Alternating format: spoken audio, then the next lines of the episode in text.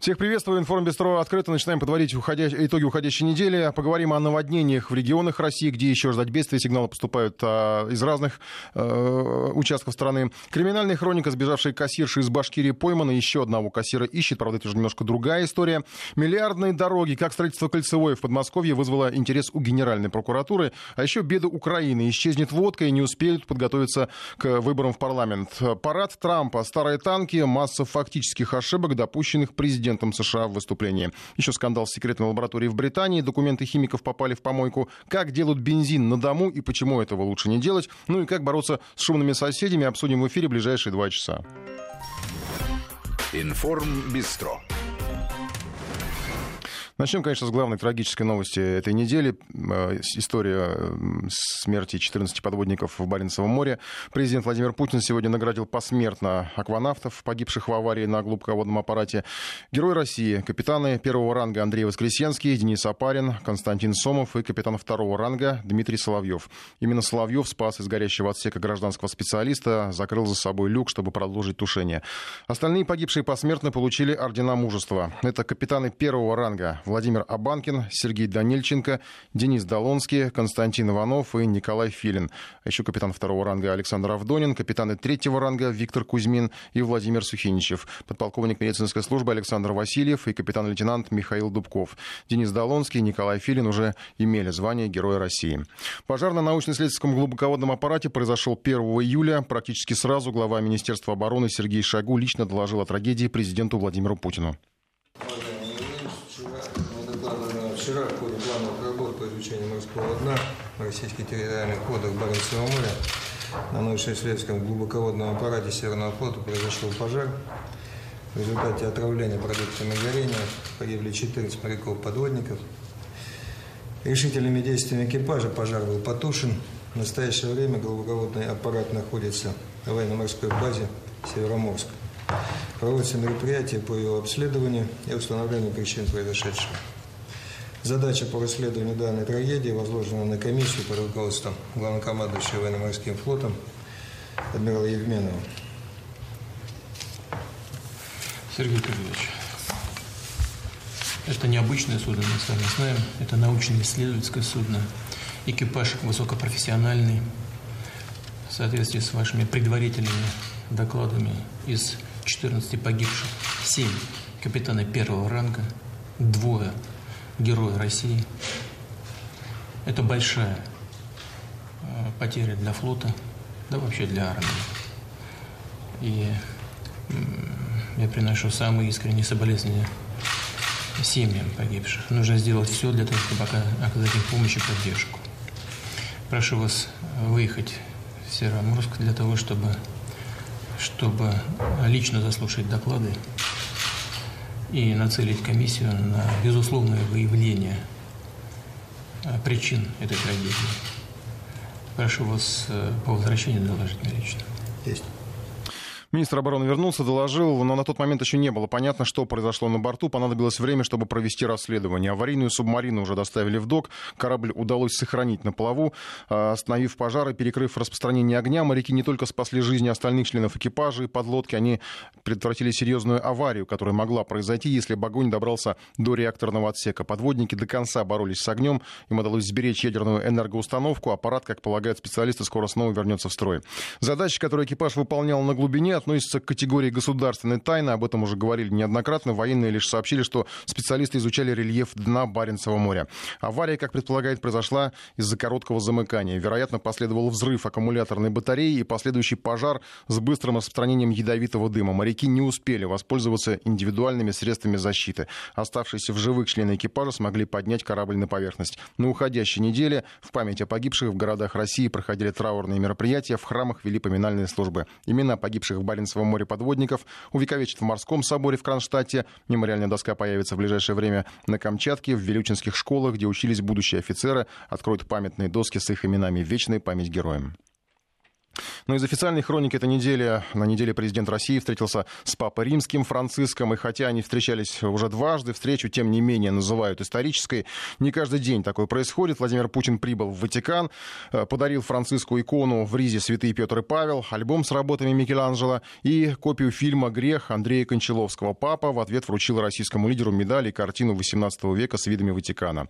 Российский президент признался, что Папа Франциск сказал ему, без книг Достоевского нельзя быть настоящим настоящим священником. Владимир Путин рассказал, что одна из книг, которая всегда на столе у папы, это книги классической русской литературы Льва Толстого и Федора Достоевского. И это говорит о наших общих глубоких духовных корнях, отметил президент. Но у Владимира Путина были и другие встречи на Апеннинах. Он провел переговоры с итальянским руководством. И российский лидер напомнил о потерях, которые несут страны из-за антироссийских санкций. Солидная часть этих потерь приходится на Италию. Вот цифры. В 2018 году российско-итальянский товарооборот увеличился почти на 13% до 27 миллиардов долларов. Казалось бы, хорошая цифра, но в 2013 году оборот составлял 54 миллиарда долларов. По Евросоюзу в целом цифра еще больше. Смотрите, у нас э, с Евросоюзом в 2013 году торговый оборот был 450 миллиардов долларов. Сейчас 279, по-моему. Ну, вот где эти миллиарды, недостающие в 150, 150 э, миллиардов, где они? Я вам скажу, это недополученные доходы не только наши, но и европейских стран, в том числе и Италии. Это значит, что европейские страны не поставили на наш рынок э, миллиарды, в миллиардах исчисляемые товары. Это значит, что не созданы новые, либо утрачены бывшие рабочие места, а люди не получили заработную плату, не поступили налоги во все уровни бюджетной системы. Вот что это значит. Это ущерб для всех нас. Поэтому надеюсь, что новое руководство Европы будет иметь это в виду и соответствующим образом будет выстраивать отношения с Россией. Мы со своей стороны готовы к тому, чтобы сделать, пройти ту часть пути, которая от нас зависит. Итальянским партнерам возразить было нечего, ну а бывший премьер-министр Италии Сильвио Берлускони уже в пятницу заявил, что его партия «Вперед Италия» считает антироссийские санкции несправедливыми, выступает против них, будет продолжать свои усилия по преодолению несправедливого и неэффективного механизма санкций. Сейчас коротко об оперативной информации по взрыву в Москве. Уже двое пострадавших, взрыв газа. Сейчас эвакуируют жильцов соседних домов. Э, предполагается, что есть угроза нового взрыва. Горят емкости с пропаном по 20 кубов. Э, загорелись автомобили автомобиль, бытовка. Наш корреспондент выехал к месту происшествия. В ближайшее время его включение. Ну а что касается официальной э, информации по э, работе президента России, то Владимир Путин на этой неделе провел еще совещание с членами правительства, обсудил реализацию нацпроектов и поручений по итогам прямой линии. Кабинет министров э, пришлось неоднократно подгонять. Президент требует действий, правительство не всегда оперативно реагирует. Вот о кредитах и доходах, о ценах на топливо говорили на прямой линии, выданы все поручения. Министры не спешат, это замечание в адрес Минфина экономического блока. Только нужно мониторить реальную ситуацию. Вот, мониторить, что в жизни происходит реально. Потому что вот эти э, шесть норм пошло, семь с ума сошло, никого не интересует. Как, сколько вы там посчитали, сколько нужно добавить. Нужно, чтобы люди получали то, о чем мы договорились. Шестипроцентный кредит должен быть. Ну вот, э, надо проверять просто, как это работает в жизни. Но не, не, не каждый же месяц мне проводить эту прямую линию для того, чтобы выяснять, э, что, с чем люди сталкиваются в реальной жизни. Yes. Хорошо? Ну, вместе с Центральным банком. Здесь, или здесь, да, или связано? Нет, там заместитель. Заместитель, да? Ну, да. Ну, э, пожалуйста, тоже следите за этим, что там происходит. У вас же такая возможность есть. Это, Антон Георгиевич, по поводу изменений, э, связанных с, со стоимостью авиационного керосина, там по битуму, ну, побыстрее только, как можно быстрее. Сезон закончится скоро, туристический. А, а, мы все будем рассматривать вопросы, связанные там, с этими тарифами и ценами.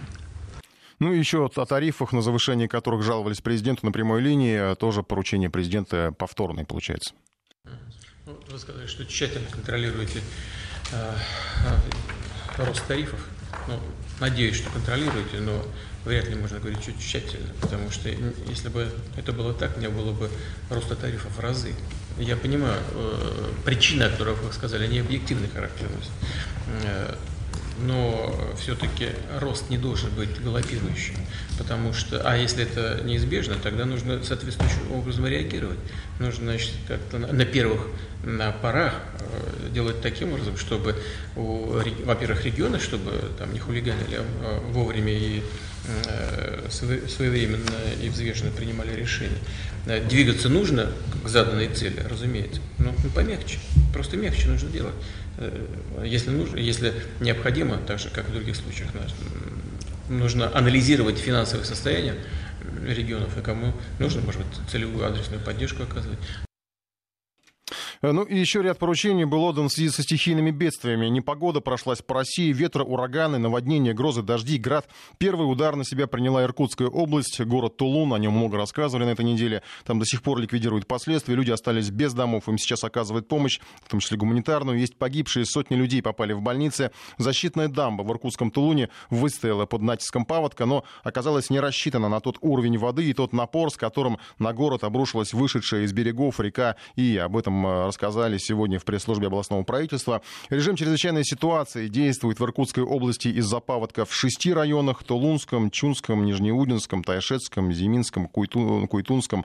Э, президент России подписал указ, согласно которому наводнение считается чрезвычайной ситуацией федерального масштаба. И более трех с половиной тысяч домов, это только по предварительным данным, полностью разрушены, уничтожены или повреждены до такой степени, что невозможно их восстановить. Со всей страны посылают гуманитарную помощь. В район бедствия едут едут волонтеры помогать пострадавшим. Потери огромные во многих семьях. Э, те, кто выжил, потеряли дома, скот, личное имущество. Многие спасались необъяснимым чудом. В одном из сел мужчину унесло вместе с гаражом за несколько километров от дома. Многих снимали с крыш затопленных строений. Вода поднималась до третьих этажей многоквартирных домов. Мосты, дороги, все уничтожено. Но едва спасатели приступили к работе, начали вывозить людей. Тревожные новости пришли уже из Канска. Под Красноярском река Кана стала, начала выходить из берегов. Там сейчас тоже подсчитывают ущерб ущерб, восстанавливают э, энергоснабжение поселков. И далее штормовая погода пришла в Калининградскую область на северо-запад. Следом затопила Санкт-Петербург. О стихийных проблемах на северо-западе расскажет наш САПКОР Александр Писарев. Она сейчас на связи. Саш, добрый день. Приветствую, Николай. Я так понимаю, что по прогнозам погода еще напомнит о себе. Да, действительно, ждать тепла нам в ближайшее время не приходится. И вот не успели жители Северо-Запада порадоваться этой небывалой жаре, которая у нас стояла, как она тут же сменилась э, у нас, например, типичным петербургским летом, ветром, ливнями. И вот в своем телефоне с начала недели я насчитала 4 смс от МЧС, а рассылкой предупреждают об ухудшениях погоды. Ну и заметить, ухудшение легко и без всяких сообщений, потому что а, на этой неделе, конечно, потоп за потопом. Ну и самый масштабный случился в среду, буквально за 20 минут вылилось больше двух сантиметров осадков осадков. Истоки с таким объемом не справлялись. А, часть из них, к примеру, в Невском районе оказалась забита мусором. И о кратковременных подтоплениях в водоканале предупреждали сразу после первых новостей о циклоне. Даже усилили а, бригады, работали почти 70 бригад. Они открывали люки, чтобы вода уходила быстрее. Но, видимо, масштаб тропического ливня недооценили, потому что в итоге на ликвидацию последствий ушло больше суток. Город э, вечером тем стоял в девятибальных пробках, а, но не только это расстраивало водителя, потому что, к примеру, на Парашютной улице, это Приморский район Петербурга, вода доходила машинам до ветровых стекол, причем потоками, как говорят автовладельцы, припаркованные машины буквально наталкивала друг на друга, то есть помимо воды, э, проблемы от воды, автомобили получили и вмятины, и царапины, ну а когда вода ушла, на земле остались э, с десяток автомобильных знаков, которые тоже отвалились из-за борьбы со стихией. Ну и, конечно, из-за ветра в 2, до 20 метров в секунду, такой же считается бурей, падали деревья, фотографии, многочисленные последствия активно публиковали и до сих пор публикуют а, в городской группе в сети. Но из-за штормов как раз-таки из-за этого закрывали пять садов, в том числе Таврический и Никольский, это самый центр города. Ну а сильнее всего пострадал север, а, но также затопило и подземный переход у железнодорожной станции на проспекте Славы, это, например, юг города, причем воды там было выше колена, то есть не пройти было а, никоим образом людям, не проехать было и по Бухарецкой улице, а, по Свердловской набережной. А, также стояла вода под Володарским мостом и заливала даже ЗСД. Если автовладельцы печалились, то экстремал тут радовались. Так вот вейкбордист у нас проехал по лужам на вейкборде за машиной. Теперь, правда, их ищут сотрудники ГИБДД, потому что водителю грозит административное наказание. Ну и всего о подтоплениях, как сообщил канал, было больше 250 заявок. Ну и, как вы и сказали, на этой неделе нелегко всему западу. В Калининградской области, к примеру, смыло пляжи в курортном поселке Янтарный. Повезло, что а, лежаки и зонтики и прочее оборудование успели убрать. Сейчас волны такие, что ничего бы не уцелело. Хотя отдыхающих, как говорят, они не пугают, те все равно лезут в воду, раз уж приехали, поэтому на, на пляжах приходится дежурить сотрудникам МЧС, а в Зеленоградске тоже ситуация похожая. Там, по данным местной администрации, вот буквально накануне вернули из воды 9 человек, э, которые отправились купаться. И всего за последнюю неделю в Балтийском море утонули 7 человек таких отчаянных. А несколько туристов даже не могли вернуться в отеле, они поехали в Калининград смотреть достопримечательности, а паромное сообщение между Балтийском и Курской косой закрывали на время, им пришлось ночевать в городе, но там хотя бы тепло. Вот на Карелию обрушился град с ледяным ветром, он пришел из соседней Финляндии, а там в начале недели в Лапинранте, совсем рядом с границей с Россией, выпал град размером с перепелиное яйцо. Представляете, размеры, и за час в городе выпало 20 сантиметров осадков. А, экстренные службы там просто были перегреты от количества вызовов, э, из-за поваленных деревьев, затопленных домов, и на фотографиях действительно все это похоже даже на такие сугробы летние. Ну, Петрозаводск все-таки и Карелия в целом пока что делалось немногим легче, хотя ливни и грозы не именовали регион. Ну и по прогнозу дожди, э, дождевики и зонты теперь останутся с нами надолго, по крайней мере в ближайшие 10 дней будет прохладно и дождливо, а вот в Петербурге, как обещают синоптики, до середины следующей э, недели выпадет стопроцентная норма осадков за месяц. Спасибо большое, Александра Писарева, наш э, корреспондент о э, непогоде, которая отковала э, северо-запад России. Но на самом деле не только северо-запад, что касается вот Петербурга, то были закрыты несколько детских садов из-за шторма. А вообще штормовая погода прошлась по регионам, в частности, в Анапе был, были штормовые предупреждения. Даже местные прокуроры были вынуждены выносить предупреждения о запрете купания детей, потому что детей отправляли купаться в сложную погоду.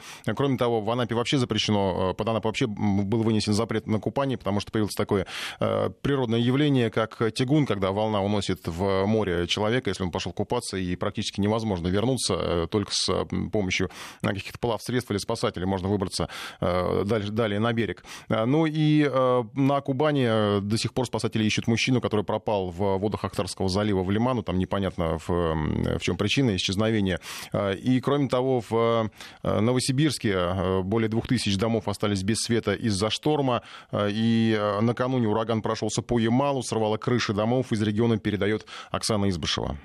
Шифер и металлическую черепицу ветер носил по улицам, словно сухие листья. Казалось, что в поселке Ханемей здание не из дерева и камня, а из картона. С такой легкостью их разрушал шквал. В итоге, как подсчитали местные жители, восемь домов остались без кровли, а несколько хозяйственных построек ветер попросту уничтожил. И поселок Ханемей лишь одна из четырех точек на карте полуострова, где стихия оставила разрушительный след. В городе Ноябрьске повалены деревья. Часть Салихарда осталась без света, а Лабытнанги не только погрузился во тьму, оставшись без электричества, но в городе еще и прекратилась подача воды. По данным оперативных служб, это произошло, когда ударила молния в линию электропередач. В ответ на мощный разряд сработала система защиты станций, подающих электричество и воду. Прошедшая разрушительная гроза – закономерное следствие аномальной жары, которую сейчас переживает Ямал. Уже пятый день столбики термометров держатся на отметке плюс 30. Такая температура – тяжелое испытание для жителей полуострова. Кислорода здесь на 20% меньше, чем в средней полосе России, а учитывая влажность, которая стремится к 100%, при нынешней жаре дышать в прямом смысле нечем. В столице полуострова Салихарде то и дело раздается вой сирен. Карета скорой помощи везет в больницу очередного пациента. Так что дождям на Ямале рады, но, конечно же, не разрушительным грозам. К слову, по данным МЧС региона, последствия непогоды уже устранены. Во всех домах починены крыши, везде есть свет и вода. Тем временем синоптики предостерегают, шквалистый ветер с порывами до 27 метров в секунду идет на юг и запад полуострова. Непогоду прогнозируют сегодня, завтра и послезавтра. Жители городов сейчас через социальные сети делятся сводками погоды и информацией, где можно спрятать автомобили от стихии. Оксана Избышева, Вести ФМ. Ну и сейчас э, оперативное сообщение по пожару у торгового центра Новомосковский. Э, пожарные сбили открытый огонь на газовой заправке. Об этом сообщили РИА Новости в пресс-службе столичного главка. Э, в пиковый момент пожара в небо взметнулся 20-метровый факел. Пришлось эвакуировать близлежащий торговый центр. Горели два резервуара с газом, две бытовки. Открытое горение сбито, сообщают спасатели. Сейчас продолжается так называемая проливка, когда пожарные заливают место водой, чтобы не допустить повторного возгорания. Пострадали предварительно два человека. Что касается погодных предупреждений, ну, а в Москве тоже было несколько несчастных случаев в связи э, с сильным ветром. Э, на неделе снесенное ураганом дерево убило трехлетнего ребенка. Был пострадавший прохожий, в которого упал дорожный знак. Ну и по прогнозам на протяжении последних дней в Москве установилась прохладная по меркам июля погода. В ближайшие выходные в столице наступит так называемый пик похолодания. Ночью плюс 11, плюс 13 градусов, днем плюс 16, плюс 18 градусов. Суббота будет очень, как говорят, похожа на предыдущую субботу. На следующей неделе обещают и кратковременные дожди, и облачную погоду. В общем, пока такого полноценного лета не наступит, ну, с одной стороны, хорошо не жарко, потому что на неделе, опять же, наши корреспонденты рассказывали на северо-западе о том, что европейцы, спасающиеся от европейской жары, бежали как раз на северо-запад, в Калининград, в Петербург, чтобы там как-то пережить жаркую погоду, которая настала в Европе, и попали вот под такие тоже штормовые явления, которые произошли в Петербурге, в Калининграде, град в Карелии, и, в общем, не слишком комфортно было гостям России из Европы. И еще новые сигналы о наводнениях приходят из разных регионов страны. В частности, на Алтае были предупреждения о риске наводнения из-за плотины 18 века. Довольно старое сооружение, практически старинное. Восемь сел у озера Белое в Алтайском крае оказались под угрозой затопления. Вовремя вмешались власти. Оказалось, что проблемы с содержанием этого объекта. Местная плотина была построена еще в 18 веке, причем это объект культурного наследия федерального значения. По каким-то причинам а, не могли его содержать в нормальном состоянии. Передали его э, региону. Сейчас его срочно укрепляют, чтобы э, угроза затопления миновала. Продолжаем программу, подводим итоги уходящей недели. Сейчас по украинским событиям в Киеве решили, что нужно провести пережеребьевку на выборах в парламент. А это означает, что придется заново перепечатывать бюллетени. К сроку просто не успеют, и денег уже нет. Тут еще одна беда подоспела. Главная алкокомпания страны, Укрспирт, осталась без спирта. В стране грядет водочный кризис. На связи наш САПКОР Владимир Синельников. Владимир, добрый день. Добрый день. Я так понимаю, что эти два, две проблемы, они между собой не очень связаны, но, в общем, как-то э, осложняют, по крайней мере, общую атмосферу на Украине. Э, я думаю, что проблемы не окажут серьезного влияния ни на политическую ситуацию на Украине, ни на алкогольный рынок Украины. Если говорить о позиции Центральной избирательной комиссии, которая говорит о том, что выборы под угрозой срыва, то в принципе она в данном случае во многом виновна сама. Э, а ранее они отказали в регистрации в качестве субъекта выборов, то есть э, не позволили баллотироваться партии Михаила Саакашвили движение новых сил. Это было оспорено в суде, суд признал неправомерным правомерным отказ Центральной избирательной комиссии и обязал зарегистрировать. Но поскольку к этому времени жеребьевка уже была проведена и уже начали печатать бюллетени, успели напечатать 5 миллионов бюллетеней, э, то э, внесение новой партии в список и изменение и новая жеребьевка, естественно, означает, что вот эти 5 миллионов бюллетеней нужно просто выбросить и вместо них печатать новое. 5 миллионов бюллетеней это, конечно, много, э, это не смертельное для избирательной кампании цифра, то есть их можно напрячься, можно провести э, но, э, лишнюю ночь на работе и напечатать, э, допечатать в том числе эти 5 миллионов бюллетеней. Деньги, деньги это действительно большая проблема, потому что есть фонды, которые выделены Верховной Радой из бюджета на эти выборы, но там, ну, в принципе, Кабинет министров может выделить деньги своего резервного фонда в случае критической ситуации. 5 миллионов это не так уж много, вряд ли они стоят больше какой-нибудь сотни тысяч долларов. Э, э, то есть 100 или 150 или даже 200 тысяч, я думаю, даже бедная Украина на выборы найдет.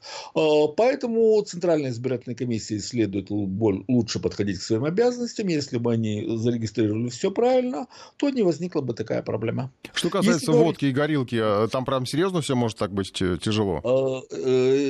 Может быть серьезно, но Украина точно без водки не останется. Вот произойдет то же самое, что с салом. Вот украинское, э, украинского сала становится все меньше и меньше. Э, вполне вероятно, что уже в ближайшее время оно отойдет в область преданий. Вот так будут так ли, через 20-30 рассказывать своим, внуки, своим внукам граждане Украины. А вот в наше время мы ели сало наше. Но то, что вот это вот сокращение производства украинского сала компенсировали поляки. Точно, э, так сказать, по по-братски подвинули братский украинский народ на их же собственном рынке и сейчас продают им свое сало. Точно так же поляки продадут и водку, э, если образуется дефицит. А проблема возникла из-за обычной украинской безалаберности, которая вообще характерна для всего, что здесь делается. Э, дело в том, что с 1 июля в действие вступил новый технический регламент, согласно которому государственный монополист по производству спирта, корпорация Укрспирт, может использовать э, при отпуске продукции исключительно электронные приборы измерения. Но приборы, которые измеряют количество отпущенного спирта, они опять-таки в соответствии с действующим законодательством должны быть внесены в технический регламент и пройти сертификацию. Так вот, те, кто ответственен за проведение этой сертификации, просто не выполнили свои обязанности, они не провели сертификацию, не внесли эти измерительные приборы в технический регламент, и, соответственно, нет э, законных оснований для того, чтобы просто отмерить количество произведенного спирта. Соответственно, спирт не отпускается, соответственно, э, те компании, которые производят водку из этого государственного спирта, не могут ее производить. Естественно, они в панике, они теряют прибыли. А поляки, ну, наверное, радостно потирают руки, предвкушая, что для них откроется еще один большой водочный рынок.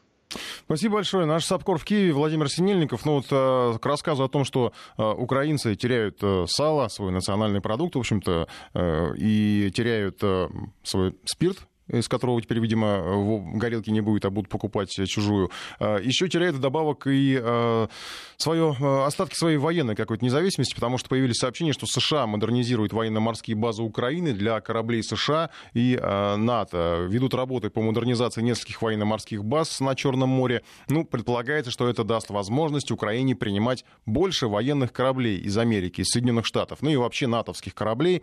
Причем в Вашингтоне говорят, что решение было принято принято уже достаточно давно, а, в частности, после попытки прорыва украинских э, моряков через Керченский пролив. И тут как бы еще возникает вопрос, а кто а, курировал этот прорыв. Основные, в основном все указывают на Петра Порошенко, но чьи, чью, чью команду он выполнял, когда отправлял моряков, чтобы был потом повод фактически создавать военные базы э, под Одессой, э, в украинском Очакове и Николаеве американские военные базы. Это примерно 40 миль от Одессы и менее 100 миль от Крыма. Ну, официально сообщается, что это работы э, нацелены на укрепление и модернизацию э, пирсов, строительство нового плавучего дока, э, создание зоны безопасности вокруг военно-морских баз. Ну и фактически, в общем, это усиливает присутствие натовских кораблей в Черном море. Буквально вот на этой неделе аж четыре корабля пришли, американских корабля пришли в Одессу, и есть сообщение об обновлении базы, баз военно-морских сил Украины, которые практически ну, вот в таком виде переходят под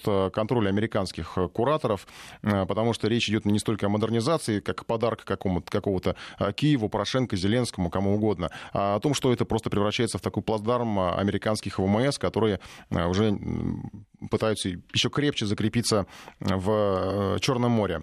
По американской политике возвращение на Луну, американский флаг на Марсе и новый истребитель, снятый с производства в США, праздновали на этой неделе День независимости, 4 июля. Дональд Трамп произносил речь 45 минут, восхвалял Америку, ее вооруженные силы. Выступал на ступеньках мемориала Линкольна. Линкольна. Американский президент поклялся водрузить флаг США на Марсе. Э, но не столь помпезный парад, как представлял его Трамп, обернулся скандалом. Перед его выступлением у стен Белого дома сожгли американский флаг. Чем еще запомнился парад «Салют Америки» в материале Павла Анисимова. Помпезность мероприятия смазала погода. В Вашингтоне было пасмурно, временами шел сильный дождь. Но, несмотря на ливень, гостям парада запретили проносить зонтики. Тысячи зевак и вип-персоны на трибуне промокли одинаково. Дождь испортил стильную укладку Мелании Трамп, которая вышла на трибуну вместе с мужем. Перед выступлением президента над мемориалом Авраама Линкольна в небе пролетел борт номер один. Он открыл парад в честь Дня независимости США, который в этом году отмечали по-трамповски, с военной техникой в самом сердце Вашингтона Вашингтона.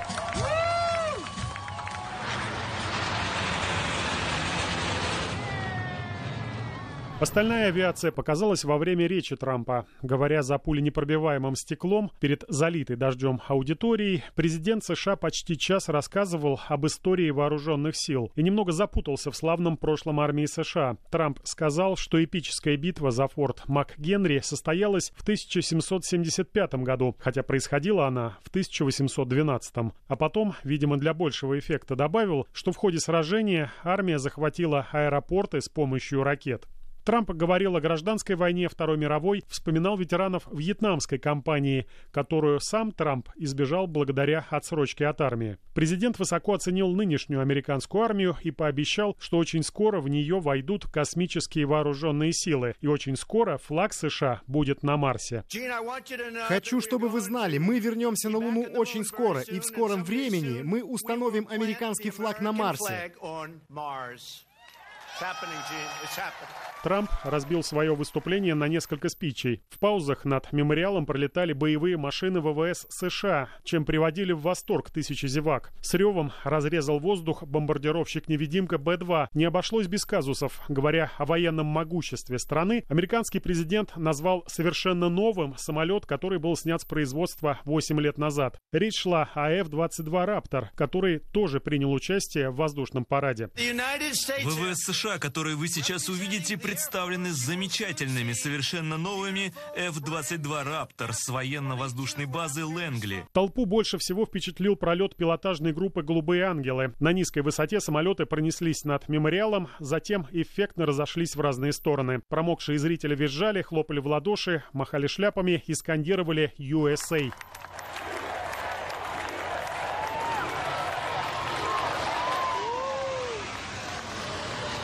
Сквозь постоянный грохот военных маршей пробивались возгласы «Мы любим Трампа» еще четыре года. Президент сумел превратить святой для американцев праздник в предвыборное шоу. Совсем не парадно выглядела выставленная на показ бронетехника, которую специально привезли в Вашингтон и установили рядом с мемориалом Линкольна. Танки и БМП оказались старыми, ржавыми, местами заклеены скотчем. Вернувшись в Белый дом, Трамп выложил в Твиттере фотографию многотысячной толпы по обе стороны Национальной аллеи и подписал снимок. Огромная масса потрясающих патриотов этим вечером растянулась вплоть до памятника Вашингтону. Салют Америки омрачил скандал, которого еще не было в истории США. Перед выступлением выступлением Трампа сторонники радикальной организации сожгли американский флаг возле Белого дома. Были и другие, кто остался недоволен военным шоу Трампа. Больше всего возмущены демократы. По их мнению, традиционное праздничное шествие превратилось в демонстрацию военной мощи. Рядом с местом празднования демонстранты запустили большой воздушный шар в виде Трампа-ребенка. Так, недовольные новым форматом праздника хотели показать, что Трамп пытается украсть у них день рождения Америки.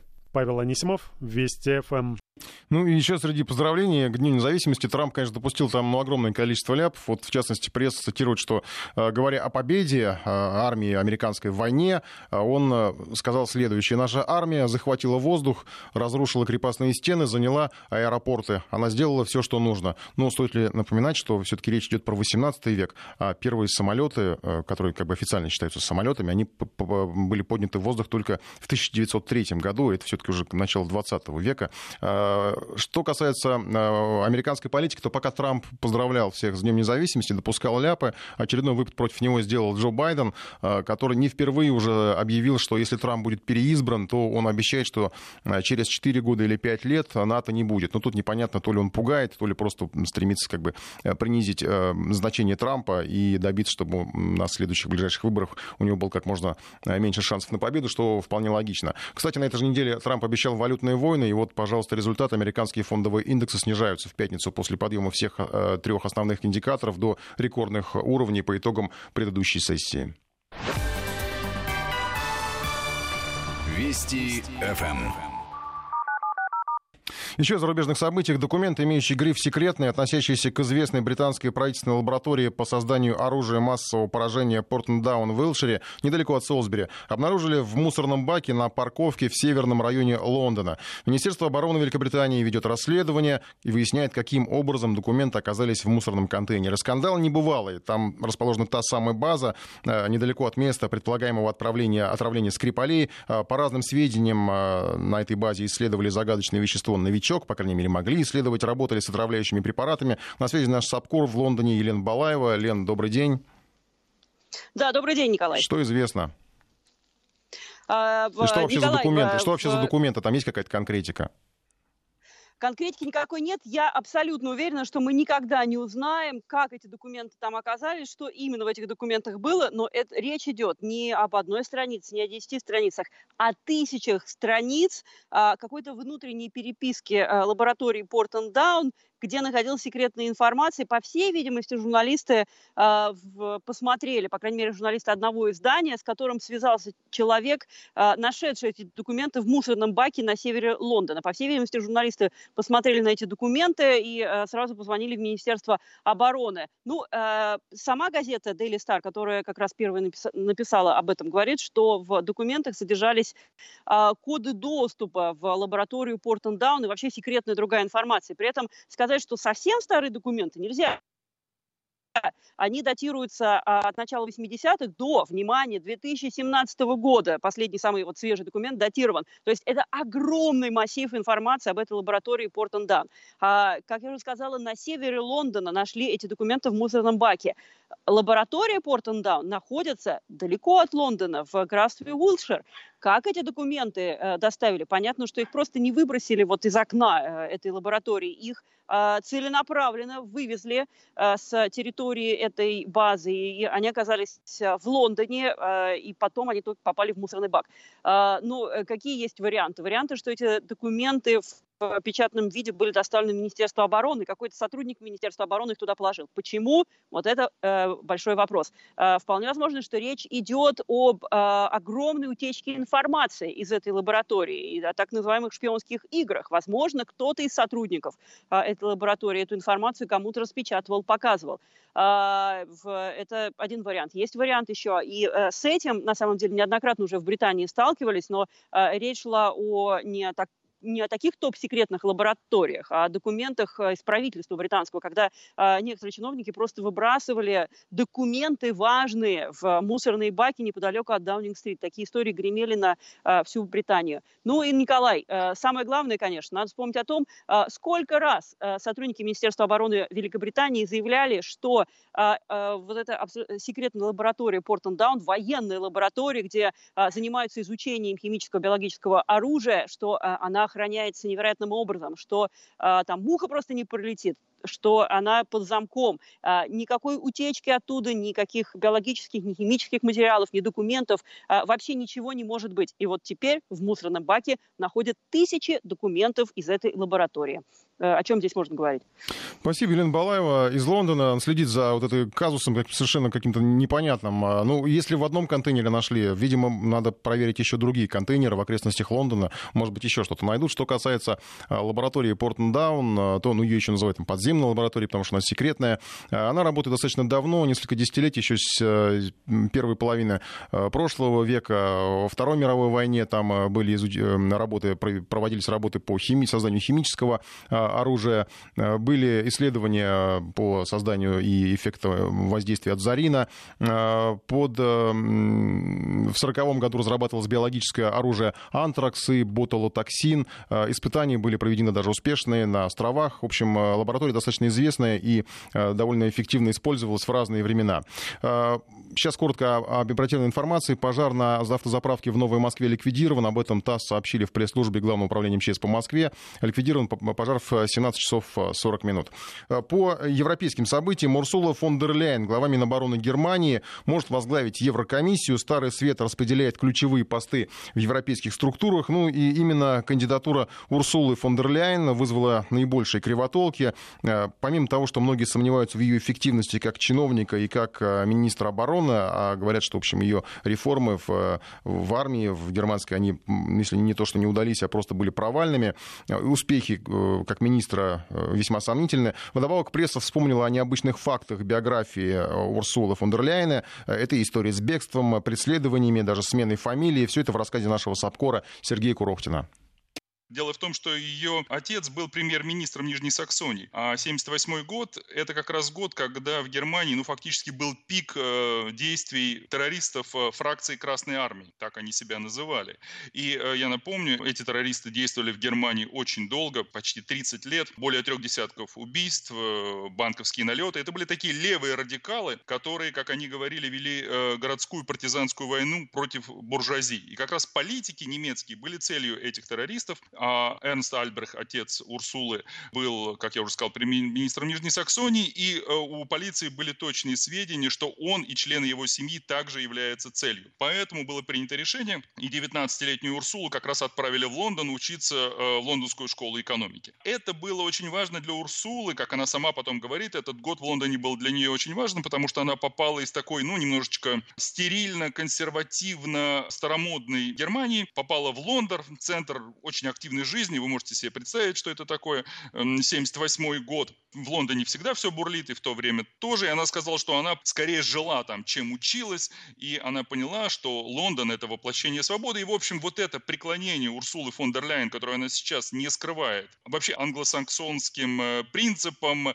э, стилю поведения, вот всему этому, это, очевидно, родилось там, в Лондоне. Ну и потом не будем забывать, когда она вышла замуж, она переехала вместе с мужем, потому что его пригласили в США преподавать, и уже с мужем она переехала в США и долгое время там жила. Почему это очень важно? Потому что именно с тех пор идет вот такая особенная привязанность Урсулы фон дер Ляйен, конечно, к, скажем так, атлантическим э, взглядам и интересам. И интересы США всегда она защищала и поддерживала. И в Соединенных Штатах всегда знали, что э, Урсула фон дер Ляйен – это верный такой сторонник и помощник в Европе и, в частности, в Германии. И поэтому, как раз когда возникла проблема с тем, кого же выдвигать на э, должность руководителя Еврокомиссии, был, в общем, фактически скандал, когда те кандидатуры, которые были определены в ходе выборов, то есть фактически демократическим путем, то есть лидеры европейских демократических партий, это и Манфред Вебер, и Франц Тиммерманс, и когда лидеры Европейского Совета заблокировали все эти кандидатуры по разным причинам, то в этот момент как раз и появилась Урсула фон дер Ляйен, такой Джокер Ангелы Меркель, которая, в общем, ну, всегда ценила Урсулу фон дер Ляйен. И вот эта кандидатура как раз всех удовлетворила, во многом еще и потому, что, безусловно, мы же прекрасно понимаем, что когда выбирают человека на такой важный пост в Европе, то Соединенные Штаты ведь не сидят просто так. Безусловно, они за этим внимательно следят и оказывают безусловное воздействие на вот эти выборы. И э, я думаю, что ее связь и с Соединенными Штатами во многом повлияла на то, что она получила поддержку вот этого в Евросовете. Но, тем не менее, сейчас вот до голосования еще, ну, примерно две недели, до 15 июля должен Европарламент определиться с процедурными вопросами и потом голосовать. Но, конечно же, Европейскому парламенту, все-таки выбранному, не нравится то, что появляются кандидатуры, которые не обсуждались в ходе выборов, о которых никто не знал, и которые появляются, как об этом сейчас пишут практически все европейская э, пресса, которые появились ну, в результате кулуарной некой сделки между лидерами э, европейских государств. Естественно, прежде всего имеется в виду главы таких государств, как э, Германия, Франция, Голландия, Испания и так далее. И э, сейчас э, социал-демократы, например, немецкие, они входят в правительственную коалицию, я напомню, они считают, что происшедшее – это грубое нарушение правил федерального правительства, потому что с социал-демократами, например, не согласовывали номинацию фон дер Ляйен. И как написал один из э, бывших, правда, лидеров СДПГ Зигмар Габриэль, вот он написал, что номинация фон дер Ляйен – это беспрецедентный акт политического жульничества, потому что руководство СДПГ отвергает эту кандидатуру. Соответственно, многие социал-демократы, а все-таки это вторая по численности партия в Европарламенте, заявляют, что они не будут голосовать за эту кандидатуру, так как она появилась там без согласования и в нарушении демократических принципов. Это не значит, что Урсулу фон дер Ляйен не выберут. Все-таки шанс у нее очень и очень высоки, потому что она получила поддержку всех членов э, Европейского совета, то есть лидеров Европейского союза. Но, тем не менее, безусловно, это будет очень горячая дискуссия, и Германии придется очень нелегко для того, чтобы все-таки продавить эту кандидатуру на пост председателя Еврокомиссии. Наш европейский корреспондент Сергей Курохтин о борьбе за ключевые посты в Еврокомиссии. Ну и сейчас еще завершая уже этот час о международных событиях. Это, конечно, история с танкером, достаточно э, сложная, непростая. Ситуация с танкером в Гибралтаре, и о ней говорю, она грозит обернуться новым кризисом. И главный министр Гибралтара Фабиан Пикардо сообщил, что в проливе э, Гибралтаре э, по просьбе США был задержан иранский супертанкер. Он перевозил сырую нефть в Сирии. Ну и, по словам министра, правительство Гибралтара якобы получило информацию, которая дает основание предполагать, что судно «Грейс-1» действовало в нарушении санкций Европейского Союза против Сирии. А пакет санкций, я напомню, Евросоюза против Дамаска запрещает э, практически все виды контактов европейского бизнеса с Сирией, особенно в сфере торговли нефтью и нефтепродуктами. Но тут надо еще вспомнить еще одну историю, потому что э, с учетом недавнего уничтожения двух танкеров с топливом в районе Аманского залива, э, мы об этом тоже рассказывали, все выглядит как некая охота на топливный флот. И до сих пор неизвестно, кто подорвал те суда в Аманском заливе, кто стоял за этим нападением. Иран уже, надо отметить, озвучил ответ Гибралтару, пригрозил захватить британское судно, а надо отметить, что Гибралтар — это британская заморская территория, она расположена на юге Пиренейского э, полуострова, и э, Испанс... Эм, э, иранский МИД уже вызвал посла Великобритании в Тегеране. В свою очередь, испанская газета «Паис» сообщила, что Мадрид планирует выразить свое недовольство Соединенному Королевству в связи с этим инцидентом, поскольку, по его мнению, он произошел в водах, которые Испания считает своими. В скандале оказалось замешано слишком много участников, но вот США, э, впрочем, только рады происходящему, словно любой кризис — это праздник. Помощник президента США по нацбезопасности Джон Болтон назвал в четверг отличной новостью сообщение о задержании властями Гибралтара этого танкера. Но еще надо отметить, что Гибралтар позднее уточнил свою позицию по этому вопросу. Якобы было принято решение о задержании иранского танкера, независимо от кого-либо, уточнили э, в Гибралтаре. И правительство э, региона может подтвердить, что все решения были лишь прямым следствием разумных оснований полагать, что это судно нарушало санкции ЕС. Об этом написано в твиттере Гибралтара.